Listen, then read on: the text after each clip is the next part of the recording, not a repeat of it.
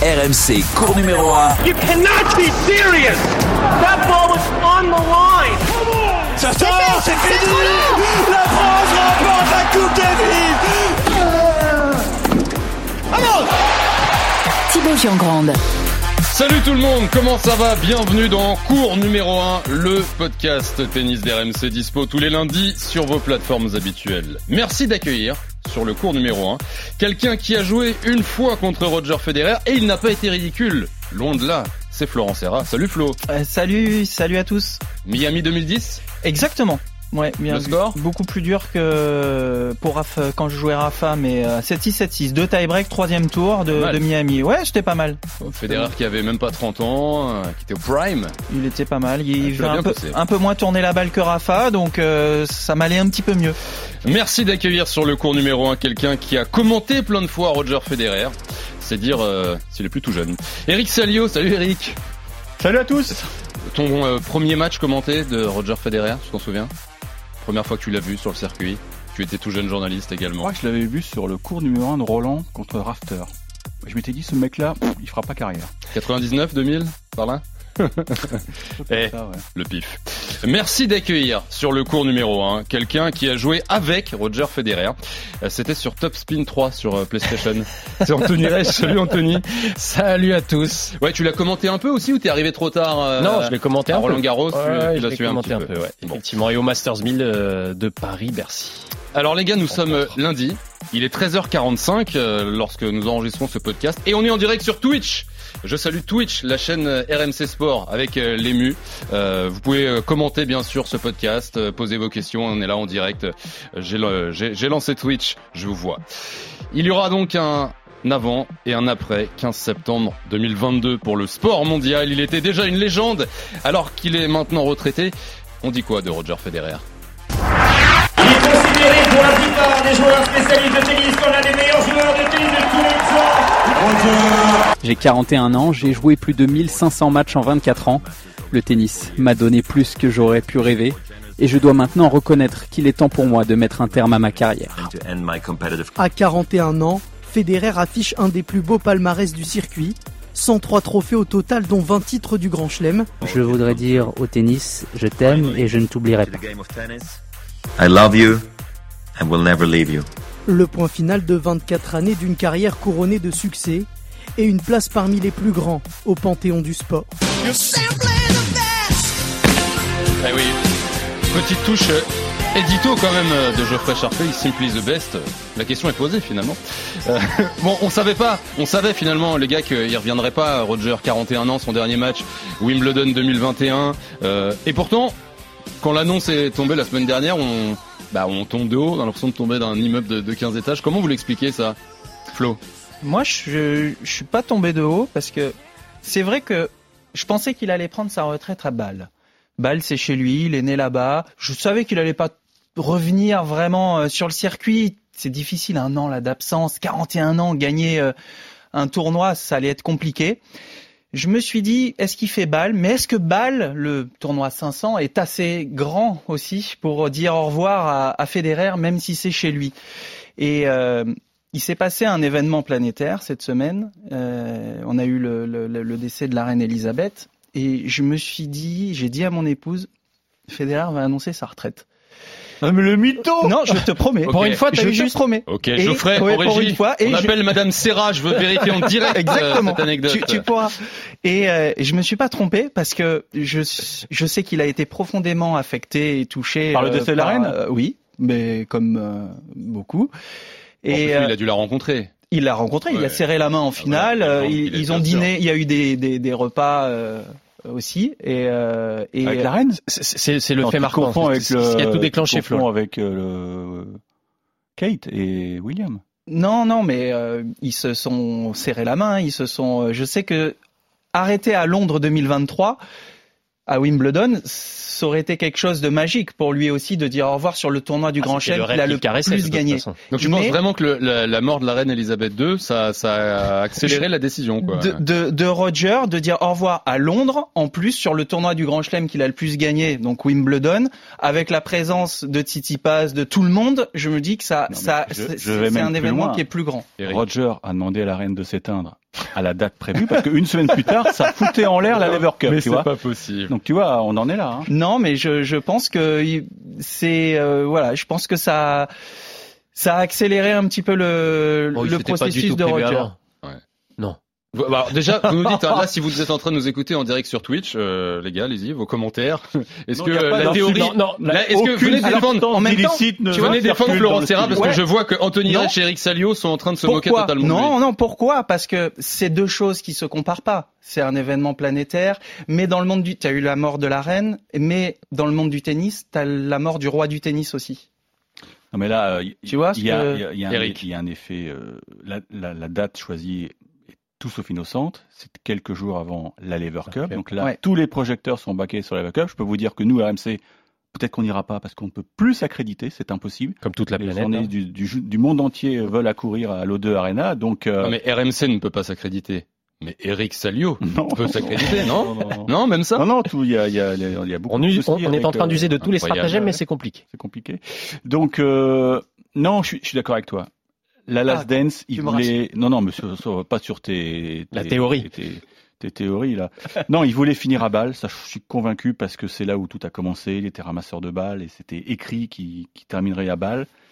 Maintenant, euh, bah, on savait déjà depuis Wimbledon son, son entrée sur le court, la, la, la célébration du, des 100 ans du center court, euh, il y avait quand même un visage euh, qui en disait long. Je pense qu'il il savait même qu'il été, pour la dernière fois le, le Mm. gazon du center court. Et après, on a vu Marion Bartoli en direct, euh, je me souviens, dans le Moscato Show. Elle m'avait dit off un truc que j'ai absolument pas répété, euh, parce qu'elle avait discuté avec Roger, et Roger lui avait dit qu'il avait du liquide dans le genou. Donc euh, voilà, c'était plié. Hmm. Parce qu'on avait fini par apprendre quelques semaines plus tard. euh, Moi, par je sais tenir ma. Ouais, ouais, ouais. Bravo. T'aurais quand même pu faire croquer les copains. Mais bon. Anthony, sur le, tu vois cette, cette annonce qu'on a qu'on a tous pris, euh, tu vois, comme un choc, alors que tu vois, regarde euh, Eric, bon, on le sentait tous depuis un moment. Mais Anthony ça qui étonnant. toute sa vie où est-ce qu'il était. Ah oui, ça, je m'en souviendrai toute on ma a eu vie. l'annonce. Oui, ça c'est sûr. Parce que moi j'étais à Hambourg euh, Ouais. pour. euh, Avec moi au je vais, je vais pas, je vais pas avec, avec, c'est vrai en plus, on était ensemble au téléphone avec Eric et d'un coup, Eric me dit, oh, oh, Roger, attention, c'est c'est fini. Et, euh, et j'étais moi en fait en, dans la cabine RMC euh, pour nous permettre de couvrir la, la Coupe Davis, enfin entre guillemets la Oui. Coupe Davis. On appelle Euh, le, le- le cimetière de la Coupe Davis, Ouais. euh, puisque l'équipe de France était engagée dans la phase de poule. Et je peux vous dire qu'à à partir de cette seconde-là, donc je raccroche avec Eric, et puis là, ça a été le, le- le- le tremblement de terre. Et à partir de ce moment-là, tous les journalistes présents, donc on était trois journalistes français, il faut le dire, mais même tous les journalistes internationaux présents à cette Coupe Davis n'avaient plus qu'un seul mot à la bouche. Roger Federer. Il n'y avait plus aucune question quasiment en conférence de presse euh, sur la Coupe Davis, mais que sur Roger. Et on voulait avoir, on voulait avoir le ressenti des joueurs français euh, qui petit à petit arrivaient en conférence de presse après la rencontre euh, et leur match pour savoir un peu ce qu'ils ressentaient. Et c'était euh, vraiment un tremblement de terre. Et ce qui est fou, et c'est là où on voit que Roger Federer dépasse les frontières du tennis, c'est qu'il y a beaucoup de passionnés de sport, moi, qui m'ont contacté en me disant ça y est, c'est fini, c'est fini. Alors que tout le monde s'y attendait ouais. quand même un petit peu. Justement, tu étais sur place et tu as pu recueillir euh, les premières réactions de quelques joueurs euh, français, notamment Richard Gasquet, qui a eu euh, quelques victoires, parce qu'à partir de deux, ça fait quelques, face à Roger Federer, pas mal de défaites bien sûr. Richard Gasquet, sa première réaction au micro d'Anthony. Bon là on s'en doutait quoi, c'est clair qu'il n'y avait avait pas de doute. À ça on voyait que le genou c'était, plus possible. C'est les yeux quoi, tu vois, quand tu regardes Federer, tu lâches pas la télé quoi. C'est le tennis quoi Federer. Il y a d'autres joueurs, c'est incroyable. Nadal, Djokovic, c'est extraordinaire aussi, mais c'est pas pareil quoi.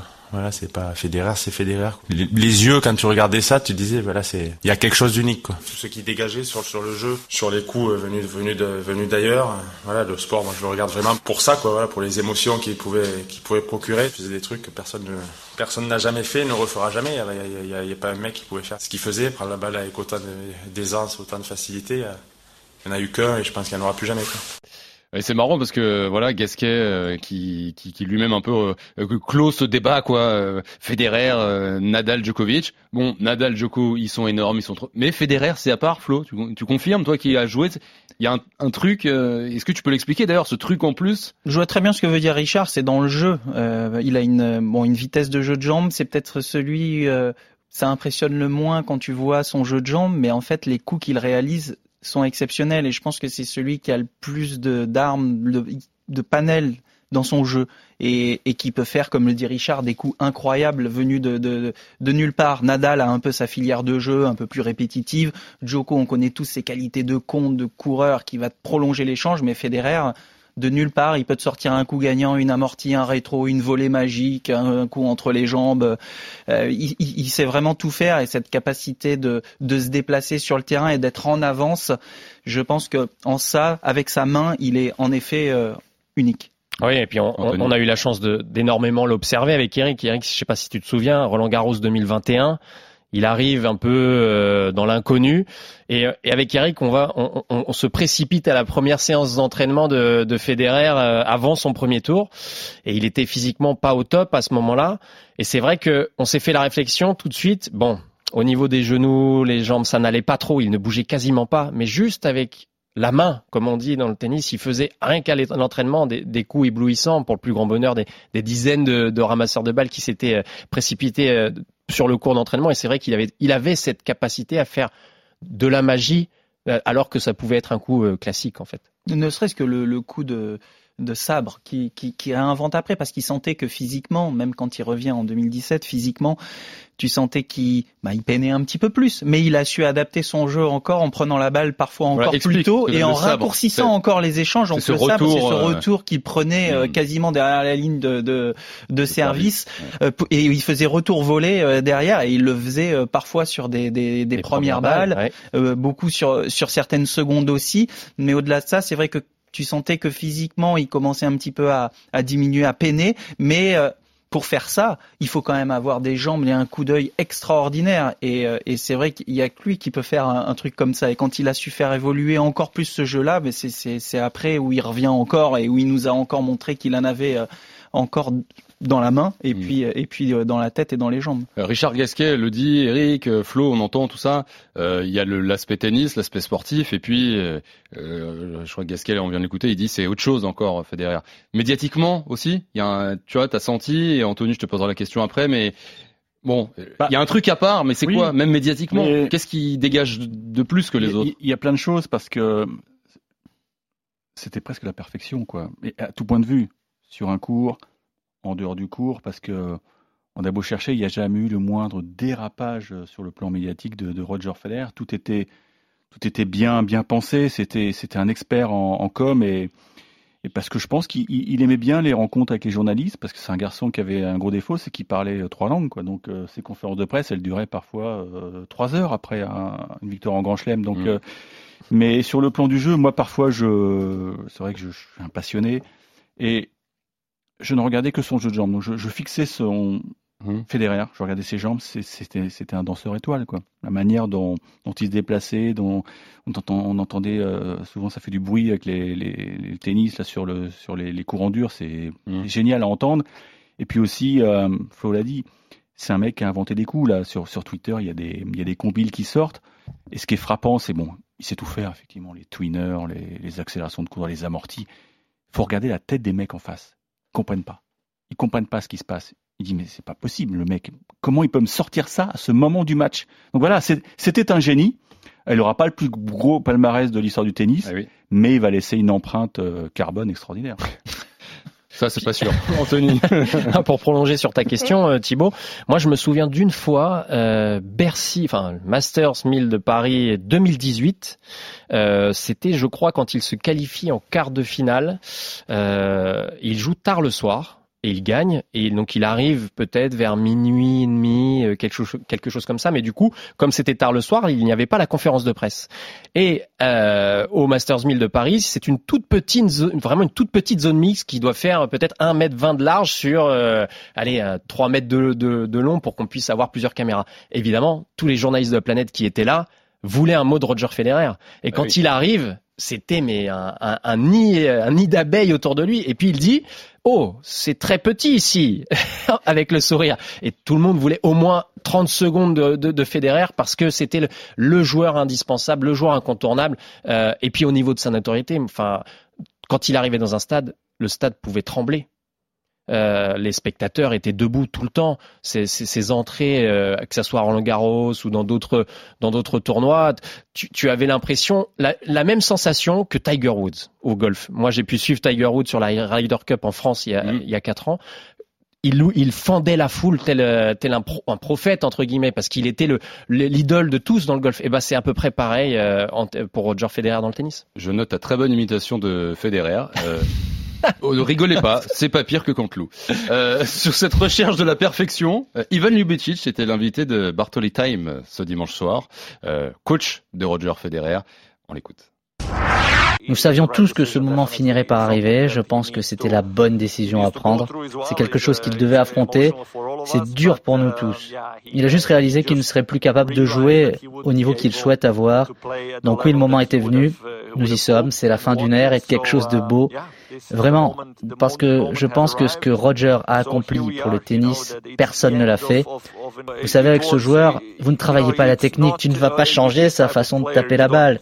C'est pourquoi c'est difficile pour les commentateurs télé ou les personnes qui ne sont pas à l'intérieur. Ce n'est pas facile d'observer le travail du coach avec lui, c'était plutôt le travail sur la confiance qui était important, le travail sur des petits détails ici et là. Il fallait qu'il soit de nouveau sûr de lui et on a vu ce que ça donnait, particulièrement en 2017, en 2018, quand il joue en confiance, c'était génial de le voir de nouveau jouer de cette manière. Bringing him back, bringing the confidence back, which we saw once we, he got it, what he did in 17 and 18 especially. Exactly. And, and, and it was, it was, it was obviously joy to see him playing again, you know, uh, the way he can play. Ivan Ljubicic euh, au micro de Marion Bartoli dans, dans Bartolita. Il m'a retrouvé tous les dimanches d'ailleurs, notre Marion, entre 19h et 20h sur RMC. C'est cours numéro 1. Je rappelle qu'on est aujourd'hui lundi au moment où on enregistre ce podcast. Il est 14h et on est en direct sur Twitch. Beaucoup de messages, beaucoup de commentaires. La, la chaîne RMC Sport. Euh, Allez-y, hein, lâchez vos coms, comme on dit. Euh, Il y a... Euh, alors... J'ai perdu les commentaires. Ah, T'as bien préparé là. Ah, j'ai perdu les commentaires. c'est le direct, hein. Marcello, euh, Marcello. Non, c'est Papy34, voilà, Papy34 qui écrit. Tu sens que lui, c'est un don. Les autres, c'est du taf acharné. Je dis pas que Federer ne taffait pas, mais c'était pas pareil, quoi. Euh, ça, ça, résume euh, un pas peu faux. ça. Ouais, c'est pas faux. Bah, bah Lubicic te dit le contraire. Il dit que vous imaginez pas ce qu'on bossait l'hiver pour préparer les, les, saisons. Oui, mais c'est l'impression qu'il dégageait. C'était l'impression qu'il Nadal, dégageait. Djokovic, c'est des machines. Tu sens Ouais. que il y a de la salle, il y a du, il y a de la course. Bon, Federer, ça avait- quand tu le regardais, c'est vrai que ça avait l'air facile. C'est pour ça que c'est facile. Quand Je te disais ça tout à l'heure, que quand tu le regardes, ça te paraît simple, mais le travail au niveau des jambes, il est exceptionnel, parce que quand tu regardes ses prises de balles, tu peux pas faire ça si t'es pas préparé et si t'es pas affûté. T'as beau avoir un don, euh, bah, il faut que tu sois sur le terrain, il faut qu'il y ait de la muscu derrière, de la rapidité, travailler son anticipation. Il y a, il y plein de choses à travailler pour qu'il soit en avance sur la balle. Et, et parfois, mais justement, tu as des joueurs qui ont du talent, qui bossent peut-être pas comme ils devraient, bah, ils, ils font une super carrière, ok, mais je pense que lui, il avait vraiment les deux. Il avait le don aussi, mais il avait, il y avait énormément de boulot à côté. Mais il a eu la chance d'avoir comme préparateur physique Pierre Paganini, qui a, qui a apparemment été le meilleur, qui était le meilleur peut-être sur la planète et qui, qui a toujours été à l'écoute de Federer. C'était presque des jeux leur, euh, leur préparation physique parce que Federer, ce qu'il déteste, c'est toujours les mêmes choses. Euh, il faut des, des, il faut que des mecs en face inventent des choses comme lui invente des coups. Et une fois que l'alchimie est trouvée, voilà, ça donnait un jeu de jambes euh, exceptionnel. Hmm. Euh, Flo, tu as joué sur lui, on le disait en ouverture de, de ce cours numéro 1, tu as joué contre Roger Federer. Tu l'as côtoyé surtout sur le circuit. Est-ce que tu peux nous raconter un peu le, le Roger Federer inside? Est-ce que tu as une anecdote, un truc euh, Raconte-nous. Ouais, il y en a plusieurs, mais mais déjà j'ai partagé la chambre avec euh, avec lui parce qu'on est de la même année, mais 81, et sur les tournois jeunes, je crois que c'était à Marc-en-Barreuil où sur il y avait des tournois euh, jeunes et il apprenait le français et partageait la, la- souvent la chambre dans ces tournois-là entre entre joueurs et du coup avec j'avais partagé la chambre avec deux Suisses, dont dont Roger qui apprenait euh, le soir euh, ses petits bouquins de français, qui était assez nerveux à l'époque d'ailleurs quand il était jeune, cassait des raquettes euh, sur le Ouais, terrain, on l'entendait euh, un petit l'entraînement, il sort- oui, il sortait de l'entraînement. Et puis, et puis, tu l'entendais plus que, que tu l'as entendu pendant toute sa carrière ensuite.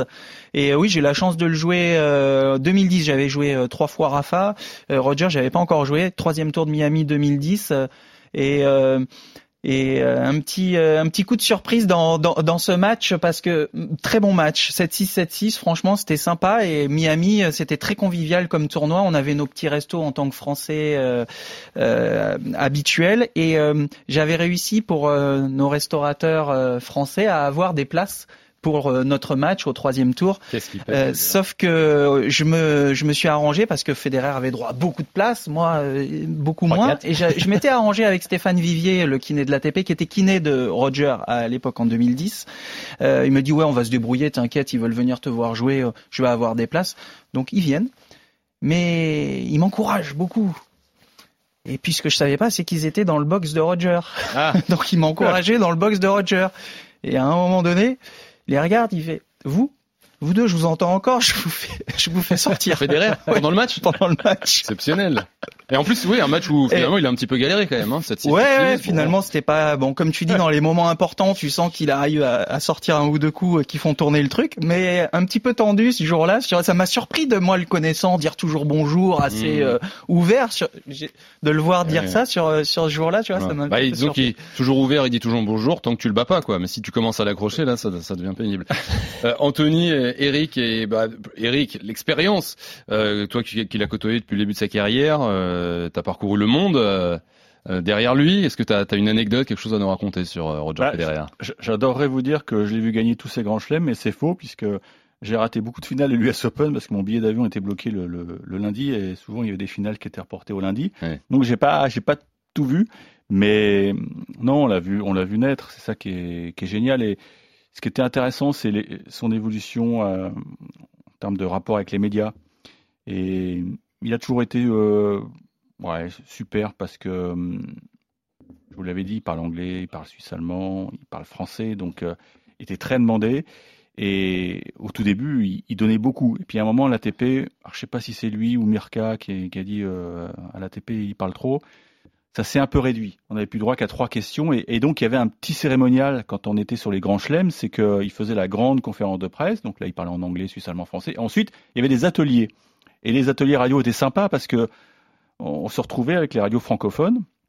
Mais il y avait une loi, c'est que euh, c'était le journaliste suisse qui dirigeait l'entretien. Donc il avait droit à trois questions, le journaliste suisse. Et parfois il nous voyait, il se marrait. Et je me souviens en Australie, euh, il y avait mon confrère Hervé Borsier euh, qui avait profité de son jour off pour aller sur la plage à, à Melbourne. Et le pauvre, il avait oublié de mettre de la crème. Et, et Roger lui avait dit, dis donc, euh, alors Hervé, T'as oublié la crème, mais c'est la base ici quand même. T'es en Australie. Et Hervé Borsier était mort. Il dit, Oui, excuse-moi, excuse-moi, Roger. Bon, allez, on travaille. Alors, euh, donc ça, ça se passait toujours de manière très conviviale. Et, et je peux en parler tout de suite. La dernière image que j'ai de lui dans cette petite conférence de presse, c'était Wimbledon, donc 2019. Il vient de gagner sa demi sur Nadal. Et là, donc il rentre dans la petite salle euh, avec les radios françaises et enfin francophones. Et là, on aurait dit un môme. Il avait un sourire comme ça. Et il arrive, il dit Salut les gars, il nous check, il tape dans les mains de tout le monde. On fait les trois questions syndicales. Et, et là, tu dis Ce mec, quand même, il va peut-être s'envoyer son 21e grand chelem dans deux jours. Et c'est le début de la fin. Parce que ce match contre Djokovic, cette finale contre Djokovic, Ouais. je pense qu'il l'a encore là. Il l'a encore là. 21e. C'était et, et j'étais descendu en salle de presse après avoir commenté. euh, on avait quasiment fait l'intégrale, je crois sur RMC. D'ailleurs, on s'était fait gronder parce qu'on n'avait pas le droit, mais on pouvait pas lâcher un match comme ça. Et après, j'étais descendu voir mes confrères suisses. C'était une ambiance euh, hallucinante. Je n'avais jamais vu. ouais, exactement. C'était des funérailles. J'avais jamais vu ça. Euh, vous êtes sur cours numéro 1, le podcast tennis d'RMC avec Anthony Reich, Eric Salio, Florent Serra en direct euh, sur Twitch au moment où nous, enregistre- où nous enregistrons. Euh, ce lundi euh, 19 septembre, je crois qu'on est le 19, j'ai un doute, mais en tout cas on est lundi. Il est 14h06, euh, je vois vos messages, vos questions euh, sur le, le Twitch. Beaucoup de questions Marcello, sur, il a sur, sur la pas suite. Question de quoi Marcello est toujours pas parce qu'il m'a promis. C'est quoi son pseudo sur Twitch Marcello 3. Marcello 3 Attends, je regarde. Euh, J'ai pas de Marcello. Écoute, Marcello, si tu nous regardes là en direct sur Twitch, sur la chaîne RMC Sport, euh, commente. Hein. Il n'attend que toi, euh, Eric, donc euh, n'hésite pas. Euh, écoutons euh, un- une dernière réaction euh, au micro d'Anthony Reich euh, cette semaine, juste après la- l'annonce pendant la Coupe Davis. Paul-Henri Mathieu, euh, ancien joueur français qui a affronté de nombreuses fois euh, Roger Federer.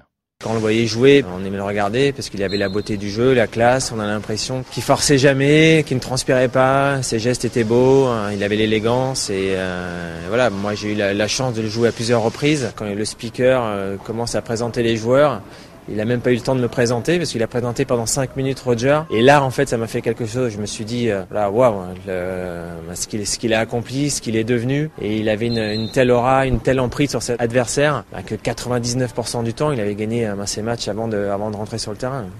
Et le 1% restait, restant, a priori, c'était Nadal, quoi, hein, le seul qui, lui faisait un peu mal. Euh, je vous ai demandé, les gars, euh, vous avez eu des, des, devoirs faciles en même temps, on aurait tous aimé avoir ces devoirs-là, de euh, garder, s'il ne fallait garder qu'un souvenir de cette immense carrière de, de, Roger Federer. Donc chacun, vous avez choisi un souvenir. Anthony Reich, je vais commencer par toi. On écoute et tu nous en parles juste après. Première balle, elle dedans. Allez, il y a un coup droit à mettre là. Oh là là Il le met à out. Oh, c'est pas possible. il avait un coup droit penalty, c'est-à-dire un coup droit ah là là, ouais. très jouable pour un garçon comme lui. Ah oui. Il n'a pas le droit de le rater. Il demande quand même le Hawkeye, mais mais je pense qu'elle est faute. Ah, cela dit, Nadal n'a pas l'air sûr de lui. Si jamais elle touche, si jamais elle touche d'un millimètre, la finale est pliée.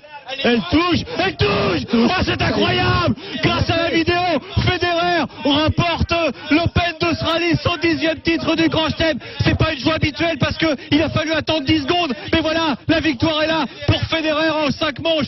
6-4, 3-6, 6-1, 3-6, 6-3. Extraordinaire Federer, le revenant. On l'avait plus vu ce circuit depuis 6 mois. Au commentaire RMC, Eric Salio évidemment avec à deux une boulette, doigts, avec une boulette, une grosse boulette et à deux doigts d'engueuler Roger en Il a plus. pas le droit hein. de rater ça. J'avais des bons yeux. Qu'est-ce Hein. que c'est J'avais des bons yeux. Hein. Comment tu peux rater ça, Roger Ah, c'était l'émotion. Anthony, L'émotion. Bah, bien sûr, c'est le comeback euh, extraordinaire, incroyable, stupéfiant de Roger Federer en, en 2017. Il est absent du circuit euh, pendant six mois. C'est la première séquence euh, d'absence due à, à son genou. Il revient à l'Open d'Australie avec un jeu métamorphosé, ultra offensif. Il colle à sa ligne de fond.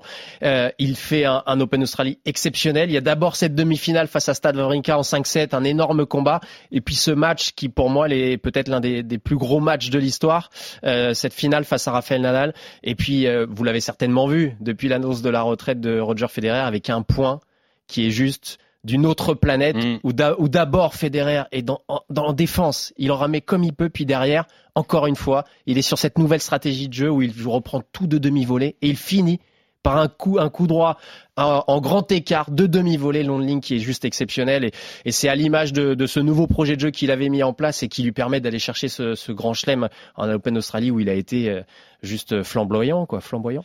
Euh, euh, Flo En Serra, plus ton- du 5-7, c'est-à-dire tu l'as dit contre Stan, il y a eu 5-7 contre Nishikori aussi.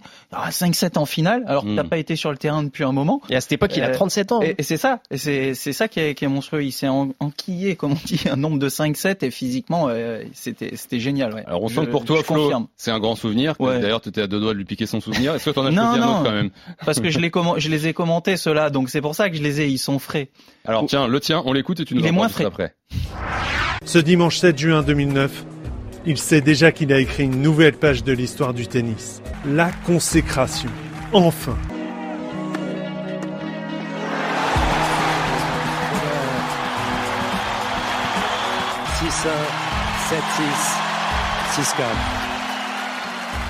Robin Soderling représente son dernier obstacle sur le chemin du trophée du vainqueur.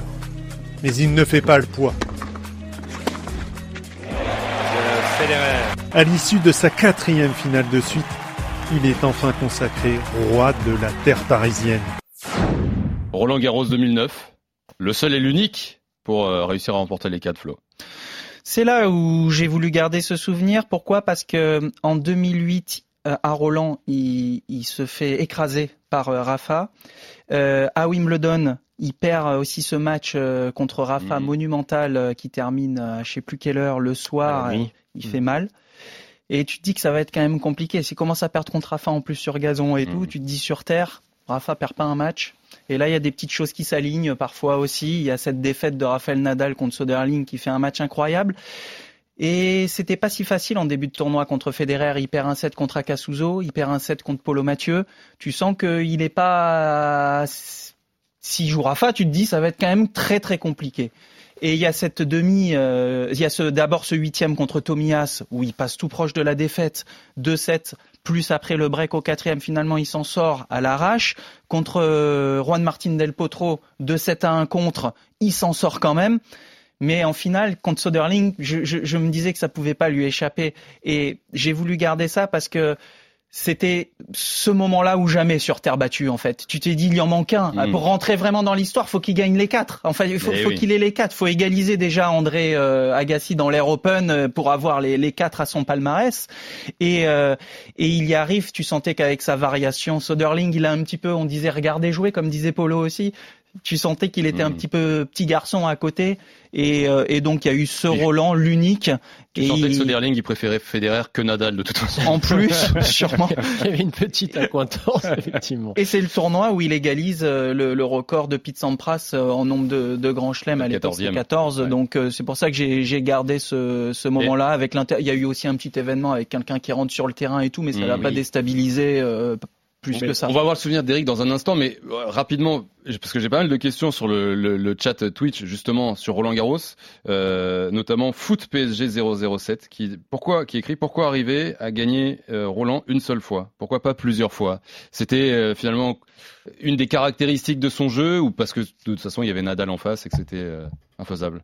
T'as le meilleur tailleur du monde, hein, Raphaël Nadal, qui l'a, qui l'a quand même privé. Combien Il en gagne 3 contre Ouais, finale trois et les ouais. trois d'avant d'ailleurs euh, en plus. Donc, Dont euh, une qui avait été, qui avait fait très non, mal. mais ce qui était rageant avec 2008, Federer, c'est ouais. que Ouais. on sentait qu'il avec une bulle. il, il pouvait l'embêter parce qu'il avait déjà battu sur terre, euh, notamment à Hambourg. Mais moi, ce qui me faisait enrager, c'est qu'il voulait le jouer euh, en filière Nadal. Alors qu'on savait qu'il pouvait effectivement prendre Mm. un balto, tenter des amortis, retour- enfin, brouiller les pistes. Mm. Et non, il a- j'ai l'impression qu'il et c'est, l'orgueil de Federer parce que c'est, c'est un immense champion, mais c'est un, garçon qui est très orgueilleux. Je pense qu'il voulait prendre Nadal à la régulière. Et il s'est rendu compte que. Moi, j'ai une anecdote qu'on m'avait racontée, c'est que Tony Roche, après une sale défaite, il avait dit Mais Roger, t'as, t'as- totalement déjoué, t'as totalement déjoué. Il l'avait presque insulté. Il dit Mais, mais pourquoi t'as pas fait des revers slicés? T'as t'as Mm. tout pour l'embêter. Quelques mois plus tard, Tony Roche, il prenait la porte parce qu'il avait peut-être mal parlé à Federer. Mais ouais, au bilan, il a gagné un. Et, et ce, ce que- ce que dit Paflo, c'est que je pense qu'il a, il a vécu nerveusement la semaine la plus compliquée. Parce qu'à partir du moment où Rafa est dehors, tout le Ouais. monde, tout le monde l'attend. Il avait plus le droit de se louper là. Tout le monde l'attend. C'est pour ça que contre As et tout, il, est, c'est- il était méga tendu. Il y avait une pression de dingue qu'il a bien Incroyable. géré. Je suis d'accord. Il est à 5 points de l'élimination et il s'en sort sur un, un retour, un coup droit gagnant sur balle de vrai qui aurait donné balle de 5-3. Ça se joue à rien parfois. hein. Par contre, je, je rebondis sur le fait qu'il ait, qu'il ait tout le temps joué dans la filière de Rafa. Je trouve qu'en 2008, il a essayé d'abréger les échanges. En plus, c'était un, il faisait un peu plus froid euh, sur cette finale, si je me souviens bien. Il y avait un peu de vent. Il a voulu abréger aussi beaucoup les le- échanges. Avant le réchauffement climatique. Il a voulu vraiment jouer une filière euh, trop se précipiter et c'est celle-là où il prend une bulle euh, Ouais, 6-3, 6-1, 6-0. 6-1, 6-0 Mm. et euh, 1h48 il n'y a pas eu de match parce que là il avait par contre refusé complètement le combat du fond du cours et, euh, et ça n'avait pas marché non plus. Donc sur terre c'est vrai que il, a- il avait trouvé des solutions 2009 d'ailleurs avant Roland il le bat à Rome. Mais c'est pas le même genre de terre battue non plus. C'est en 2-7 c'est toujours différent. C'est en bourg t'as parlé il aimait bien il avait déjà battu Rafa aussi. C'est plus des cailloux caillouteux ça rebondit un peu moins. Donc euh, c'est pas les mêmes conditions mais euh, mais c'est- ouais c'est vrai que c'est il y avait tellement d'attentes aussi euh, cette année-là qu'il s'en est il l'a eu son Roland voilà. Et ce Roland Garros euh, 2009 qui fait réagir euh, sur euh, Twitch, Miss Hérisson qui met euh, Roland Garros 2009 avec un petit cœur à côté. Euh, contre As, c'était chaud, mais c'est là aussi qu'il gagne le tournoi en gagnant en 5-7, écrit euh, Miss Hérisson. Romain Nobody Tu écrit... les inventes là, non euh, Miss Non, non, tu me regardes, bordel Tomias, ça me rajeunit pas. Tu regardes Miss Hérisson. Euh, regarde, c'est on a de la preuve en vidéo, tu vois, met son petit cœur. Hein. Ah oui, mais bien sûr. bon. On est en direct. C'est la chaîne Twitch euh, RMC Sport. Euh, bah, Racontez-nous hein, sur euh, le chat euh, Twitch vos souvenirs de Roger Federer. Si vous deviez retenir une image de, de Federer, n'hésitez pas, euh, parce que c'est au tour d'Eric Salio tout de suite. En quête de ce saladier d'argent devant 27 432 spectateurs, record absolu pour un match de Coupe Davis, avec Gaël Monfils, à quelques minutes d'affronter la légende Roger Federer. En 1h46 de jeu sur un 44e coup gagnant, Monfils expédie l'affaire en 3-7. Même à 100%, Richard Gasquet est confronté à un Everest tennistique.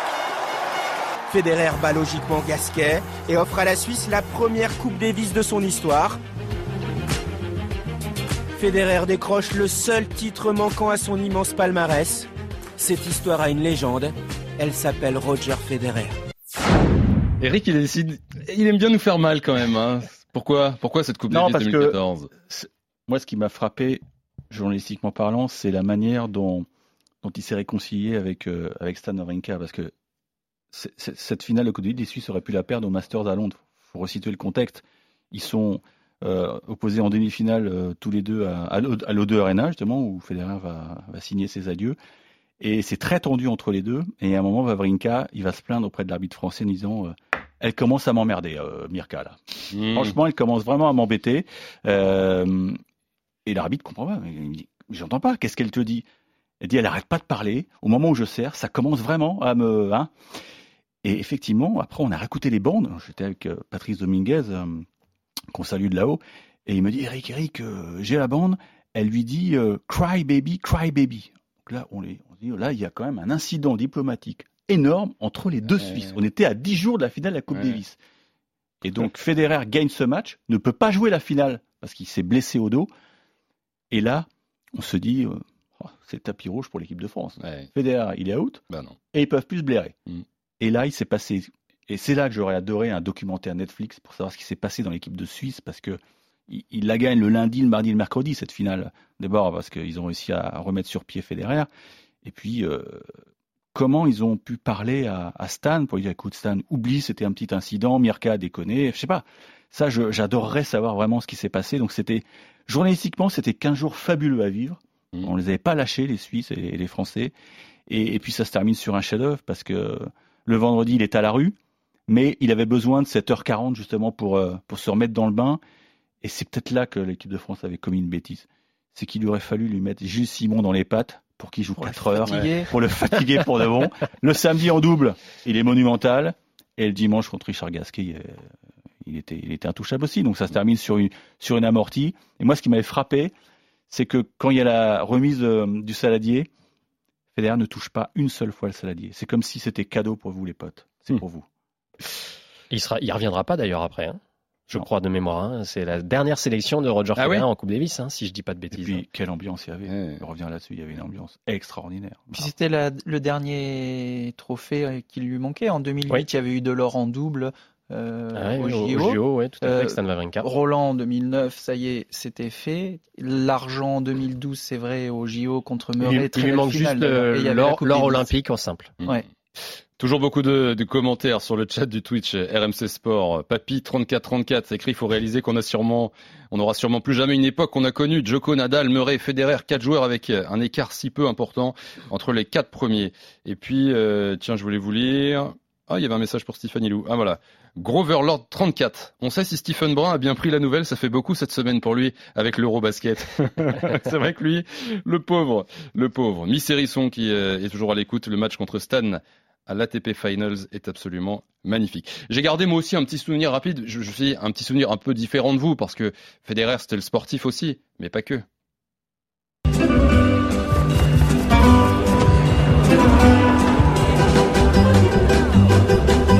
Bon appetito Eh oui, buon appetito, Barilla Roger Federer, tennisman exceptionnel et cuistot euh, magnifique. C'est ça aussi Roger. Ah, j'ai cru que tu, tu voulais nous emmener sur le côté business. Il est pas mal. On peut en dire un mot, mais regarde, c'est une transition parce que c'est vrai que bon, on se souvient tous de, de cette pub où, d'ailleurs aussi toujours euh, la bonne image, hein, pub, il est là, le sourire, le le, le cuistot toujours bien habillé, les... bon appetito, le petit accent qui va bien, euh, businessman euh, au top aussi, Roger, Eric? Ah bah il suffit de voir ses, les sponsors qui, qui, qui l'ont accompagné durant toute sa carrière. Et puis son, son, son ultime bébé, c'est la Lever Cup. On y vient, la transition est parfaite, tu vas me dire. Mais effectivement, c'est son bébé qui a été créé avec euh, son agent Tony Godzix. Et ils ont voulu faire dans dans dans dans, ouais, dans le haut de gamme avec euh, en copiant la La la, Ryder la- Cup. la Ryder Cup de golf. Donc il y aura les rouges et les bleus euh, opposés euh, vendredi, samedi, dimanche. Mais justement, parce que j'ai aussi beaucoup de messages là-dessus sur le chat et euh, après et maintenant. Alors la suite, on va en parler dans un instant, mais euh, cette fameuse Lever Cup, il a donné rendez-vous pour euh, ces derniers matchs-là. Ce sera de vendredi à dimanche à Londres. Euh, on sait ce qu'il va jouer, qu'est-ce qu'il va faire, qu'est-ce qu'on, Anthony? Bah, ce qui se dit, c'est que euh, vu l'état de son genou, euh, un match en simple, ça sera impossible. Ça serait impossible. Donc on tablerait pour une fin incroyable avec un double. Ce qui serait fou, ça serait qu'il joue en double chaque jour. Mais est-ce qu'il peut le faire Ça, c'est ça serait c'est- c'est c'est la grande question. Mais il pourrait faire un double, par exemple, avec Andy Murray, un double avec Novak Djokovic et finir avec son grand ami Rafael Nadal le dimanche. En, dernier, en dernière rencontre du dernier jour, et ça serait l'apothéose totale. Flo, Eric, c'est le scénario euh, que vous voyez bien aussi pour cette fin de semaine Ah, je dernière. pense qu'on n'est pas loin de la vérité. ouais. Mmh, mmh. Ou alors qu'un seul. Celui avec Rafa, à la fin, le dernier. Pour faire monter la Euh, pression. voilà, c'est ça. Il y aura qui d'autre d'ailleurs le, le plateau là? Euh, dans la Team Europe, euh, Andy Murray, Novak Djokovic, Stefanos Tsitsipas, Rafael Nadal, Roger Federer, Rude. euh, Casper Rude. Dans la, le, le reste du monde, Nick fort, hein. Kyrgios. Non, il joue Non, pas il, a, ah non. il a dit euh, Tommy Paul? repos. Tommy Paul est non remplaçant, ils auront. Ah, c'est moins fort, ils auront Schwarzman, je crois. Isner joue ou pas? Non, il est blessé. Il est, ouais, c'est ça, hein, c'est ce que j'avais vu. Non, c'est faible. hein, c'est faible. Non, et si C'est jamais, beaucoup déséquilibré. si jamais il joue un simple, qui sera en face aussi? Ça, ça sera. Qui devra ça faire exprès de perdre Hein. Qui devra baisser la, la, la raquette, baisser pavillon? Bon, en tout cas, on suivra ça euh, ce week-end. Federer, 41 ans, retraité du, du tennis. Il va faire quoi maintenant? Et il va peut-être rendre à la Suisse euh, une petite chose. Pourquoi pas capitaine de l'équipe de Coupe Davis hein, Ce serait marrant. Non? Peut-être C'est-à-dire je vois, plairait. Ceux qui nous voient sur Twitch ont vu le, le petit sourire en coin malicieux d'Eric Salio, celui-là on le connaît. Euh, tu peux détailler un peu plus ou tu peux pas Ah non, mais moi je, je me dis, j'ai lu ça dans Tu sens tu dans sens la presse chose, suisse, euh, Séverin Lutti qui est, qui est son, qui est son son ami très proche. Euh, D'ailleurs, c'est c'est intéressant ce qu'ils ont dit les tous ceux qui sont intervenus, Lubicic chez chez Marion et, et Séverin Lutti. Il, il, Federer n'avait qu'une trouille, c'est qu'à partir du moment où la décision était prise, c'est que ça fuite, c'est que ça fuite parce que vous le connaissez, il veut il veut maîtriser sa com. ouais. C'est vrai que son son message audio, d'ailleurs audio, pourquoi pas devant une caméra, je pense qu'il aurait été peut-être pas capable émotionnellement de tenir le coup devant une caméra. Alors, Nous, on a, on a plus l'habitude à l'oreille, mais on sent qu'il y a des petites Ouais, coupes ouais. dans le message Mais audio. vu, ça- ça et il y a de temps en temps euh, une petite, euh, un tout Ah, petit peu a- d'émotion. Donc, Ouais. euh, il y a dû y avoir un il petit peu de montage. l'enregistrer, quoi. hein. Ouais. Ouais, c'est fort mais probable. il est, il est bien fait son montage, son, message de c'est- 4 minutes ouais. et des brouettes. Là, 4 c'est minutes parfait. 34.